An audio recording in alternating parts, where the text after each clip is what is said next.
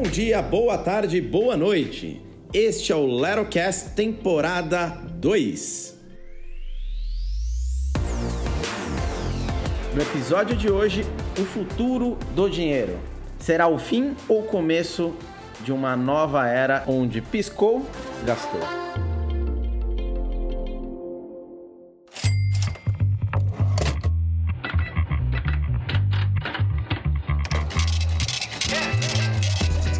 E para o episódio de hoje a gente convidou aqui um, um, amigo meu, Diego Félix, que mora lá em Edimburgo e ele trabalha na Mastercard.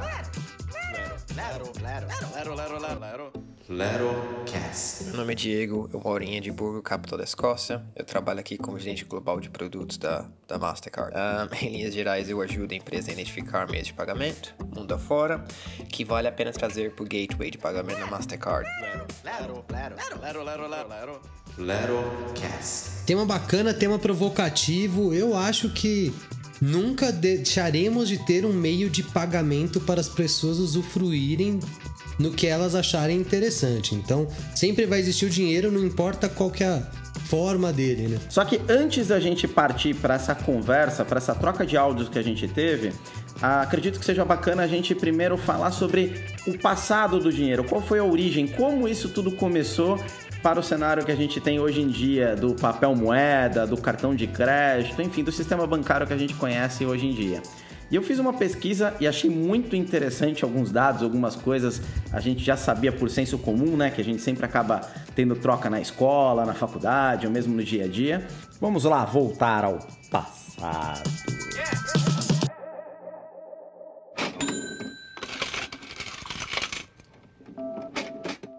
Como todo mundo sabe, começou justamente pela simples troca de produtos e serviços, ou uma palavra aí que chama escambo, que se a gente trazer aí para o nosso dia de hoje, nada mais é do que a permuta que muitas empresas, principalmente as empresas pequenas, fazem de uma com a outra, né? Então, enquanto uma entrega um serviço, por exemplo, vai de pintura, o outro vai lá e vai entregar um serviço de limpeza, porque um tem essa necessidade e o outro tem a outra necessidade. Então, tudo começou dessa maneira.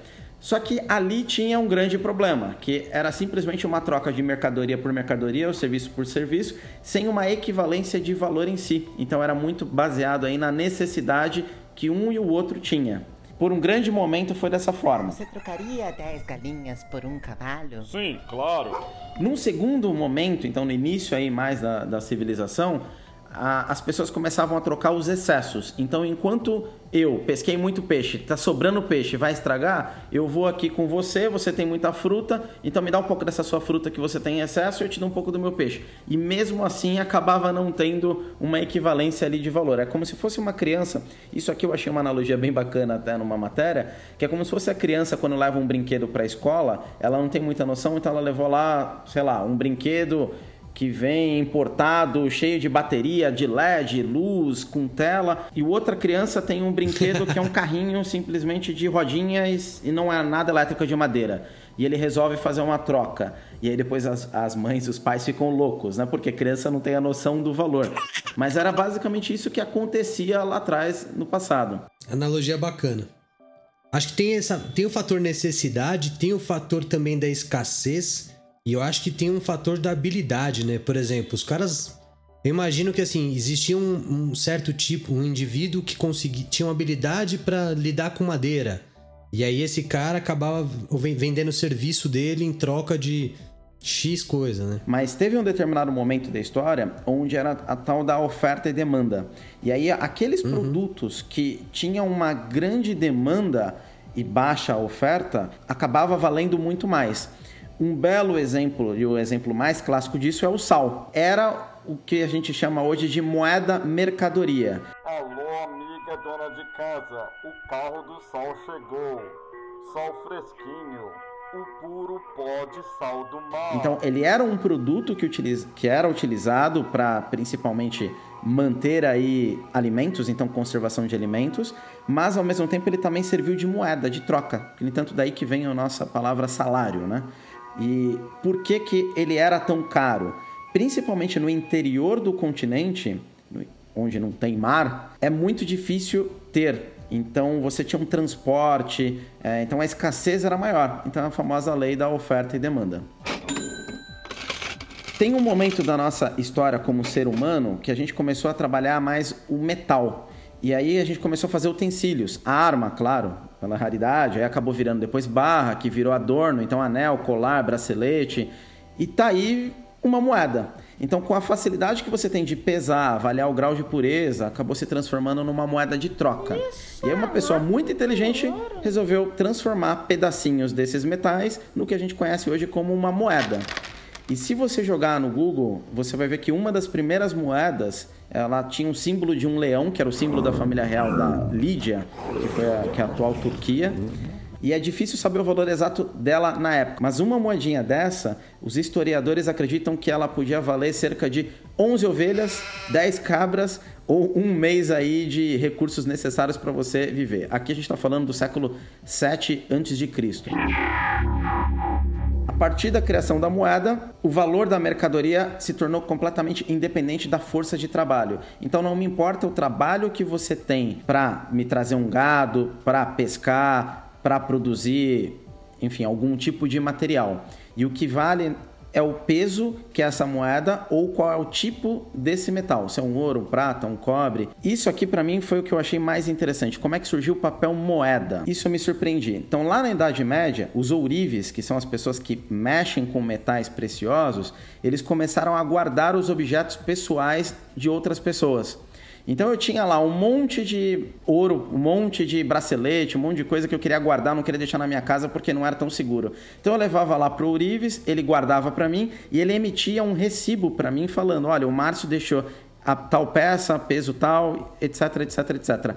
E esse recibo ele se transformou, acabou se transformando como se fosse um papel moeda. Por quê? Ao invés de eu ficar carregando aquele monte de ouro, eu dava o meu recibo do meu Ourives, então você podia ir lá resgatar esse ouro com o Ourives. Avança um pouquinho mais, o governo começou a observar esse tipo de coisa, começou a ter muita falsificação, e aí os bancos acabou trazendo aí uma nova atividade financeira onde o próprio dinheiro, o próprio papel, o próprio número é uma mercadoria. E aí a sociedade se perde. Então antes a gente precisava de peixe, a gente precisava de comida, para isso que a gente fazia as trocas, e hoje em dia a gente acabou querendo ser simplesmente um milionário por ser um milionário. A gente quer simplesmente ter um número.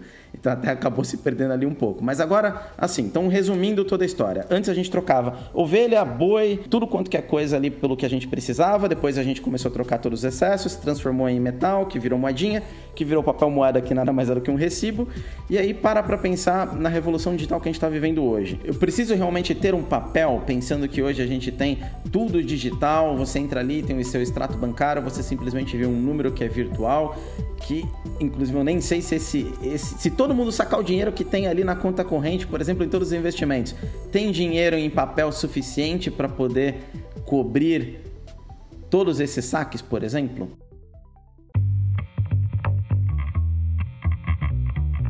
Duvido, duvido. E aliás, você tocou num ponto muito legal. Estou acompanhando a história aqui e quando a gente fala de matéria-prima lá por necessidade, né? Você trocar alimento. Quando a gente fala da questão da habilidade, ou seja, por que, que antigamente filho de carpinteiro era carpinteiro, filho de doutor era doutor e assim vai, né? E isso foi mudando ao longo do, do tempo.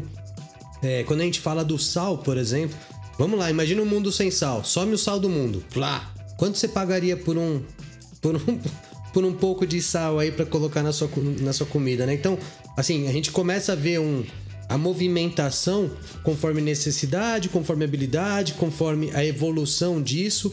Eu não acho impossível de, naquela época onde o sal era uma moeda de troca, ter já falsificação. Então, o cara colocar um pozinho branco no lugar do sal para dar volume. É o pozinho bom. Então, você já tinha uma questão da, da falta de segurança ali. Na moeda, a mesma coisa, e isso foi evoluindo para nota. E por mais que a gente busque soluções, um dos fatores quando a gente fala de moeda de troca sempre vai ser segurança. E os tempos que a gente está hoje, é, ele foca muito nisso, né? Na, óbvio, praticidade também, entre outras coisas, mas a segurança, acho que quando se trata de moeda de troca, está sempre encabeçando o processo. É impossível, por exemplo, ter uma inovação sem segurança quando a gente olha na, na, na realidade, né? No momento atual. Mas o que é legal de se perceber, olhando para o passado e versus o presente, e já pensando aí um pouco mais para frente no futuro, é justamente isso. Então, antes a gente carregava um monte de coisa que virou pequenas bolotinhas que depois virou papéis e que hoje é um cartão de plástico e que muitas vezes você não precisa usar. Então eu, por exemplo, aqui eu não lembro a última vez que eu tirei o meu cartão da carteira para poder pagar o almoço, o mercado, eu uso só o meu relógio. Então a gente acaba tendo uma evolução muito grande nessa era digital. E vamos lá, né? A gente faz parte de uma geração que viu o cartão, né? Viu o cartão nascendo praticamente. Né? E eu não tô falando do cartão com chip atual, né? Personalizado, papapá. Não, eu tô falando da criação do cartão em si, se eu não me engano. No Brasil, o primeiro registro de papel moeda começou a circular oficialmente em 1771.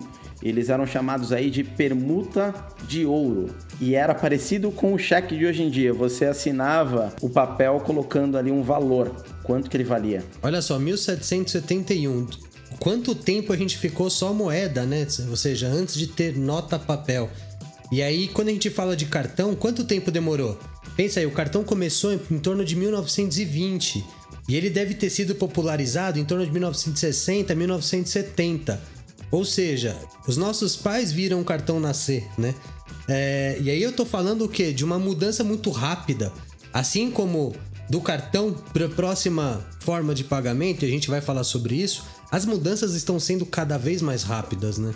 E o que é legal disso que você falou, porque em 1920, dentro da pesquisa que a gente fez, os cartões de créditos eles eram dados somente para quem era cliente mais fiel, ou seja, quem o dono do estabelecimento acreditava ser realmente confiável para pagar sua conta em dia. Então, em 1950, 30 anos depois. Vale lembrar que a gente está falando de um período sem internet, hein? Um executivo financeiro americano, reza a lenda aí na história que ele tinha esquecido dinheiro, talão de cheques para poder pagar a conta, e ele teve a ideia de criar um cartão de crédito que tivesse o nome do dono e que depois de um tempo, com esse cartão aí, o dono do cartão pudesse pagar a conta. E aí ele criou o que a gente. essa marca chama The Diners Club, que ele era feito de papel cartão. E ele só era aceito aí em pouco mais aí de uns 25 restaurantes, alguma coisa assim. Ele era usado somente por pessoas importantes na época. Então eram os amigos do, do Frank, que era esse executivo financeiro, e depois ele começou a, a aumentar, então a ganhar mais adeptos, aceitar em mais estabelecimentos, e aí ele virou é, o cartão que acredito que existe até hoje, que é o Diners Club International. Vamos lá, a gente está falando aí de uma parte da história onde era um cartão de compra e não um cartão de crédito, como a gente conhece hoje. Você não passava na maquininha. Né? Exatamente, né? o cartão de não crédito. Existia maquininha. Olha que curiosidade, o cartão de crédito, o, o, o Credit Card, né, como era conhecido na época, não sei se já era uma marca ou se a gente está falando efetivamente do, do produto cartão de crédito. Ele foi lançado em 68, ou seja, não é antigo, né? Então a gente está falando aqui de uma exponencialidade muito grande da mudança, né? Entre o, o a, quando a gente fala da matéria-prima, habilidade, serviço, sal, moeda, papel, cartão de crédito e agora já tem outras e a gente vai entrar nesses assuntos, a gente está falando de uma exponencialidade cada vez mais rápida da mudança.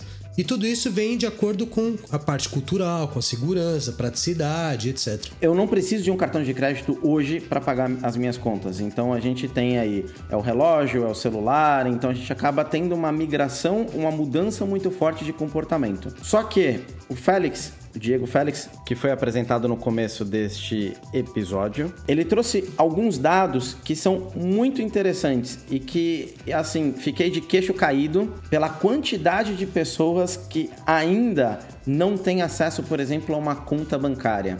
Lero. Lero. Lero. Relatório emitido em 2018 uh, ah, destacou-se que em 2022 o valor total de transações comerciais irão atingir 1,7 trilhões de dólares.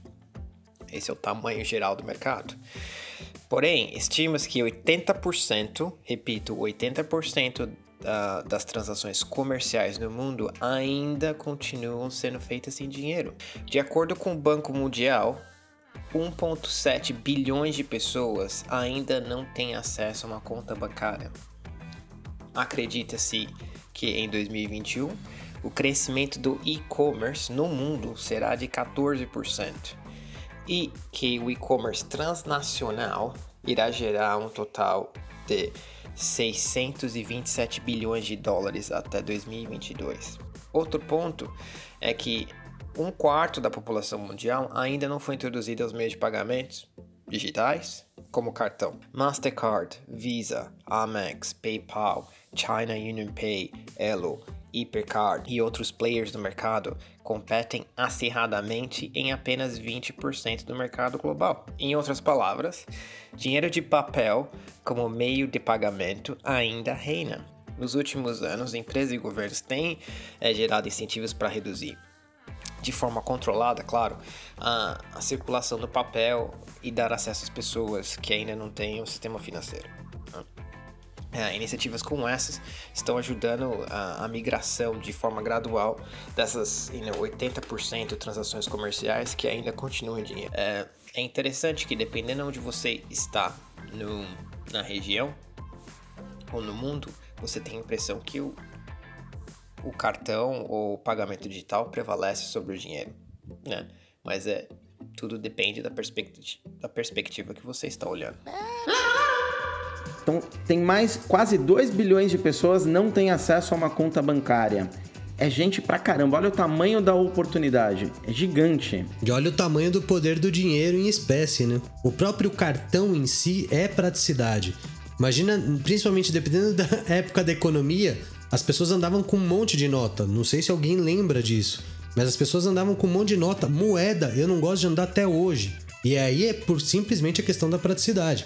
Quando a gente fala do cartão, é uma questão praticidade. Quando a gente fala dos outros modelos mais atuais de pagamento, NFC, etc., é questão de praticidade, além da segurança. Claro. Aí você me pergunta, uh, Diego, mas por que mudar do dinheiro para o digital? Veja bem, o manuseio do dinheiro tem custo alto. Além disso, é menos seguro que os meios de pagamento digitais como cartão de plástico. O lojista ele tem que contratar uma empresa para fisicamente transferir o dinheiro da loja para o banco, por exemplo. Esse processo é caro, inclui riscos de assalto. Além disso, o dinheiro de papel é mais difícil de auditar e facilita atividades ilegais como caixa 2, corrupção, terrorismo, etc. Porém, é importante mencionar que nem todo mundo tem fácil acesso a uma conta bancária, como um quarto da população mundial. E ainda em regiões mais remotas ou carentes, o dinheiro é uma solução viável.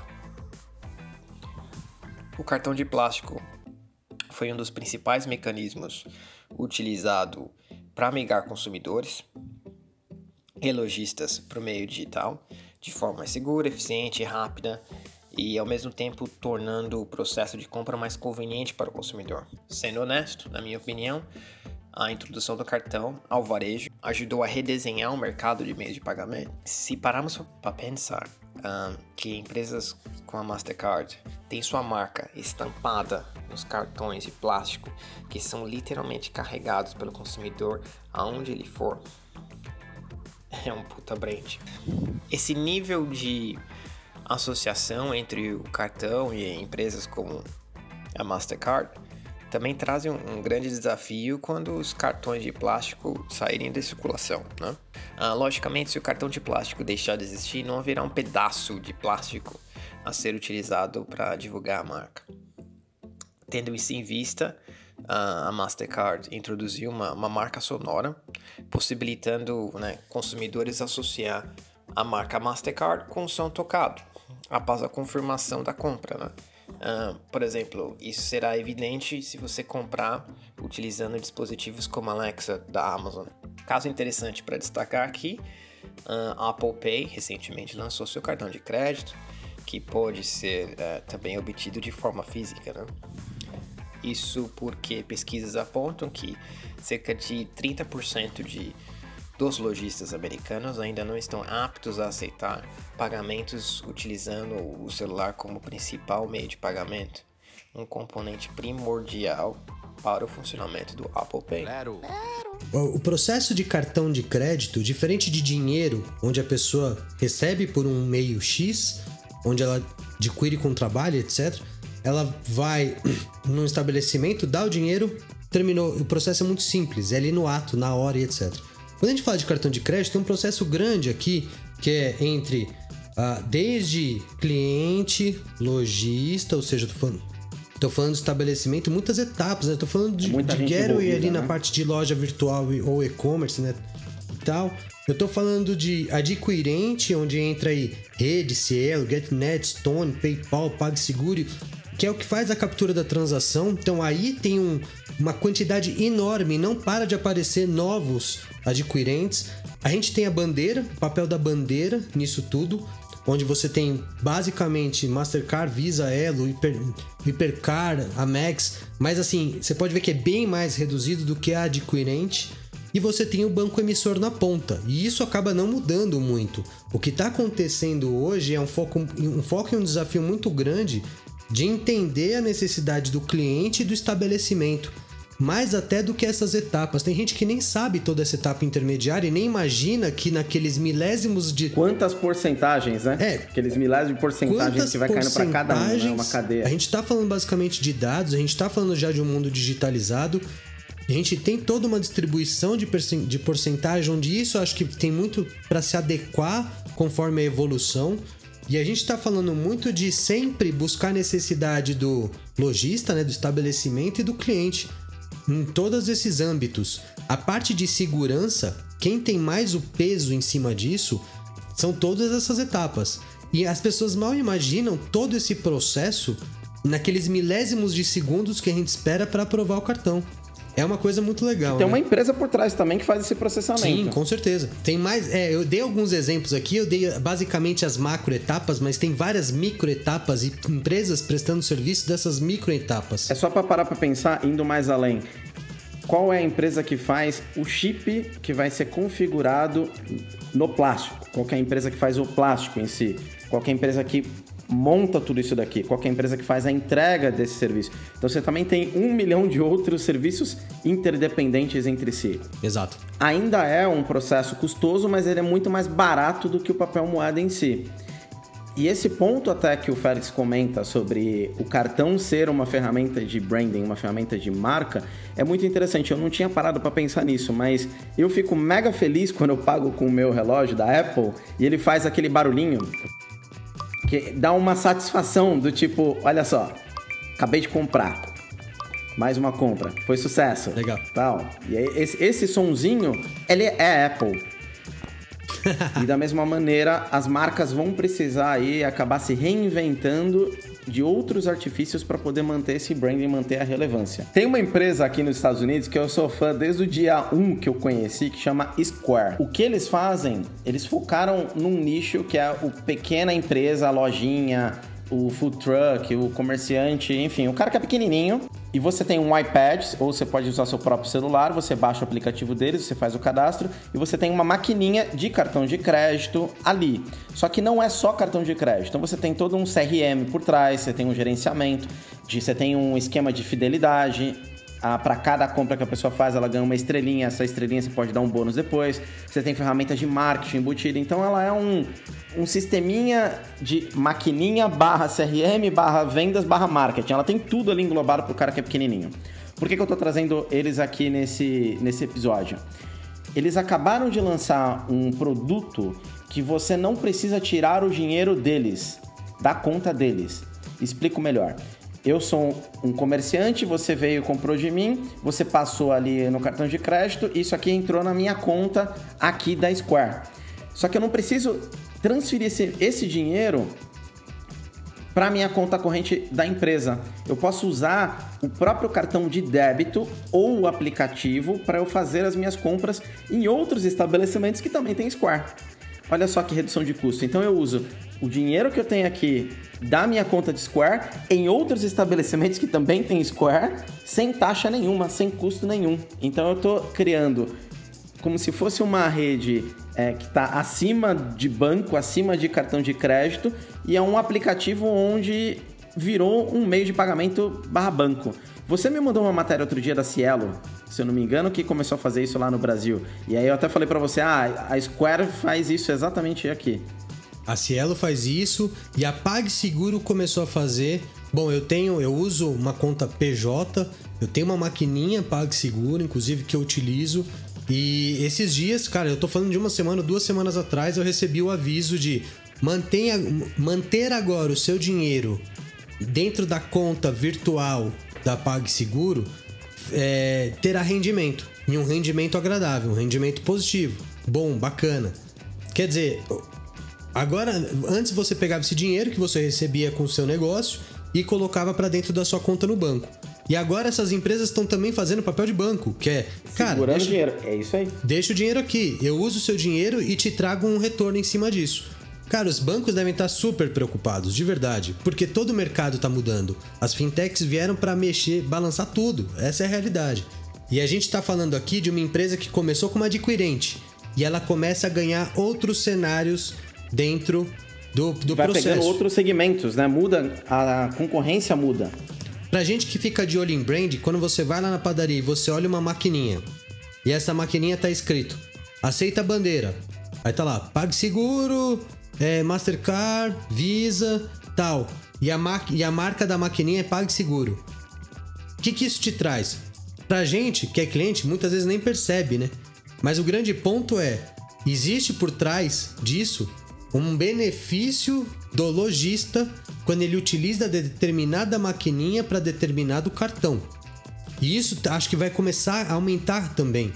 É, tem um lado negativo para o cliente, que é daqui a pouco os clientes vão começar a andar com vários cartões. Pô, esse aqui é para maquininha tal, esse aqui é para maquininha tal. E isso não é a praticidade que a gente busca, né? A gente como cliente. O que a gente busca é, cara, eu quero passar numa maquininha que aceita o meu cartão e X, por trás disso existe a moeda de troca, o dinheiro, mesmo que seja de forma virtual aqui, existe a moeda de troca e o que você busca com isso é perder menos e ganhar mais com segurança, de uma forma prática. Eu acho que a partir dessas quatro óticas as empresas estão se moldando muito, entendeu? Aqui nos Estados Unidos, uma coisa que é muito comum, de maquininha, não tem essa mesma coisa que acontece no Brasil, que de repente você vai numa padaria e tem 10 maquininhas diferentes ali. Normalmente é uma só, mas que aceita tudo. Aceita o Apple Watch, aceita cartão, aceita tudo.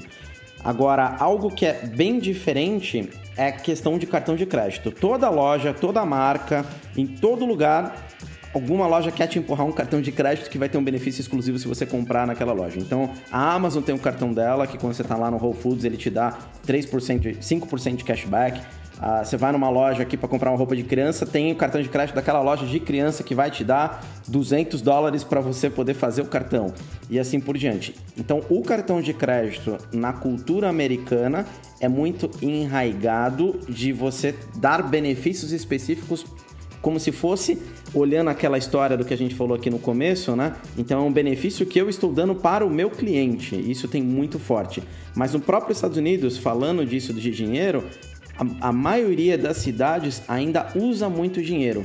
Nova York é um belo exemplo. Ah, Se você fosse um ano atrás, ainda hoje tem vários lugares que é só cash only, dinheiro, apenas dinheiro, espécie.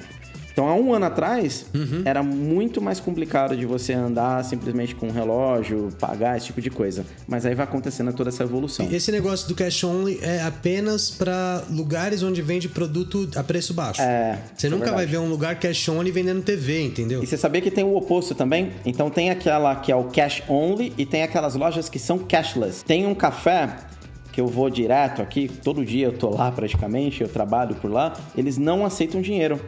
Tem uma plaquinha escrito, não aceitamos dinheiro, é apenas meio de pagamento digital. Você pode usar seu aplicativo, você pode usar. E tem essa também, é, não sei se você já viu, mas várias lojas com uma saída para te dar benefício, ela cria aplicativo próprio onde você carrega o seu dinheiro ali e você utiliza para ganhar algum desconto, alguma coisa mais. O Starbucks, por exemplo, tem isso. Então você tem ali, aí ele cria um cartão virtual na sua carteira digital ali da Apple, e aí você coloca 20 dólares, 50, enfim, e ele te dá um cashback a mais e vai te dando estrelas para você poder trocar depois pro produto. Várias lojas fazem isso também. Que é uma forma que onde as empresas, as marcas também estão virando um mini banco, por assim dizer, aí pegando a analogia do que a gente falou um pouco mais para trás. Que é exatamente o que o Diego Félix fala. Que são as, as empresas as empresas estão numa guerra para pegar uma partezinha aqui do que é todo esse mercado. E hoje a gente, as empresas que estão, acho que mais é, uma visão mais de futuro, elas já estão vendo o seguinte: ok, existe um desafio de digitalização para trazer ou de bancarização para ter um aumento dessa forma de pagamento digital.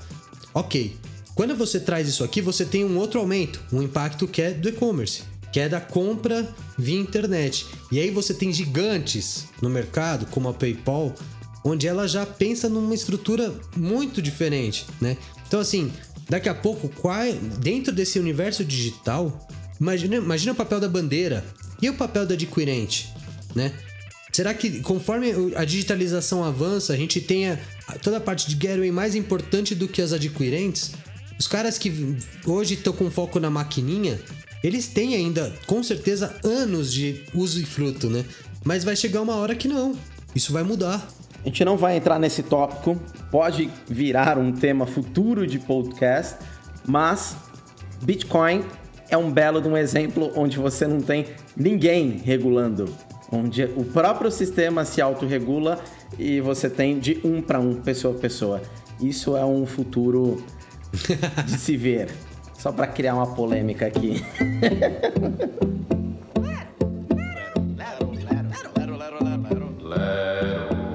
Logo, o último fator, inovação. Uh, não podemos uh, esquecer e principalmente mencionar pequenas inovações que o cartão de plástico passou uh, nos últimos anos. Né? A introdução do, do, do chip, a função contactless e, mais recentemente, leitura digital do dedo e a adoção de inteligência artificial para combater fraude é, é, enriquecer o processo de compra. Esse último não diretamente e relacionado ao cartão, mas parte do meio digital que o cartão passa. Se relacionarmos esses fatores, inovação, número de cartões de, em circulação, avanços no meios de comunicação, ao ciclo de vida do cartão de plástico como um produto, dentre os quatro estágios que temos, né, introdução, crescimento, maturidade e declínio, eu diria que o cartão está localizado em maturidade.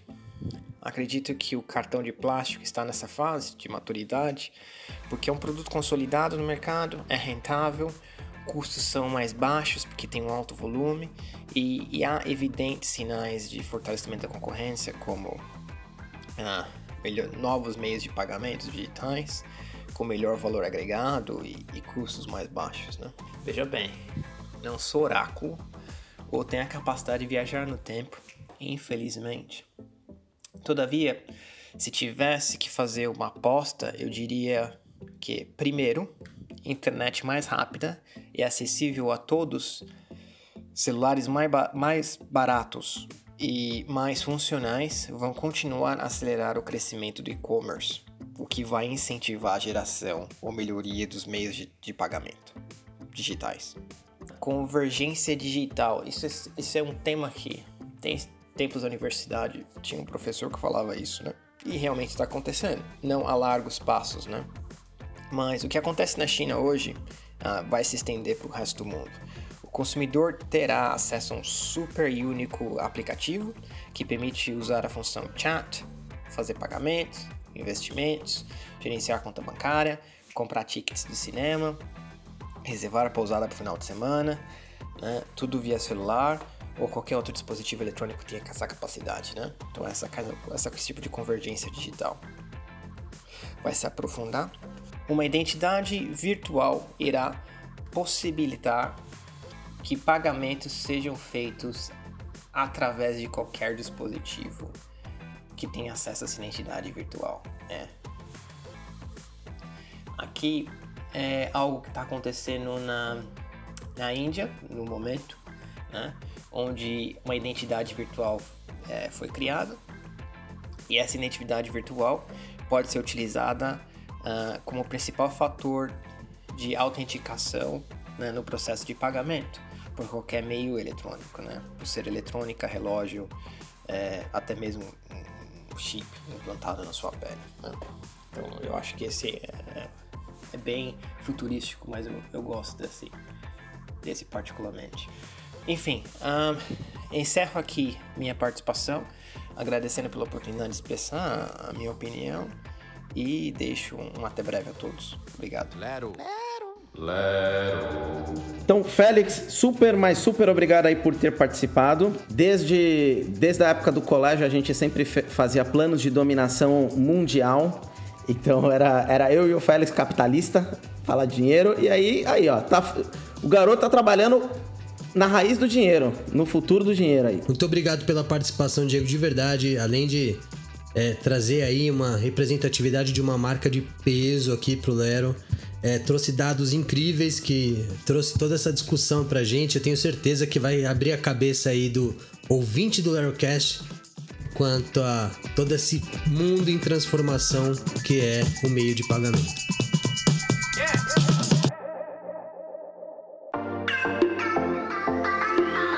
E você que está ouvindo a gente, o que, que você acha? Qual é o futuro do dinheiro? Manda sua opinião pra gente, acessa lá lerocast.com e manda uma mensagem de áudio pra gente por WhatsApp. Tem um link Logo que você entra no site, no primeiro bloco tem um link ali, só clicar e enviar. Ou se preferir, manda um e-mail pra gente no alô@lerocast.com, que a gente vai receber e ler aqui num próximo episódio. Valeu, até mais. Valeu, pessoal, até a próxima semana.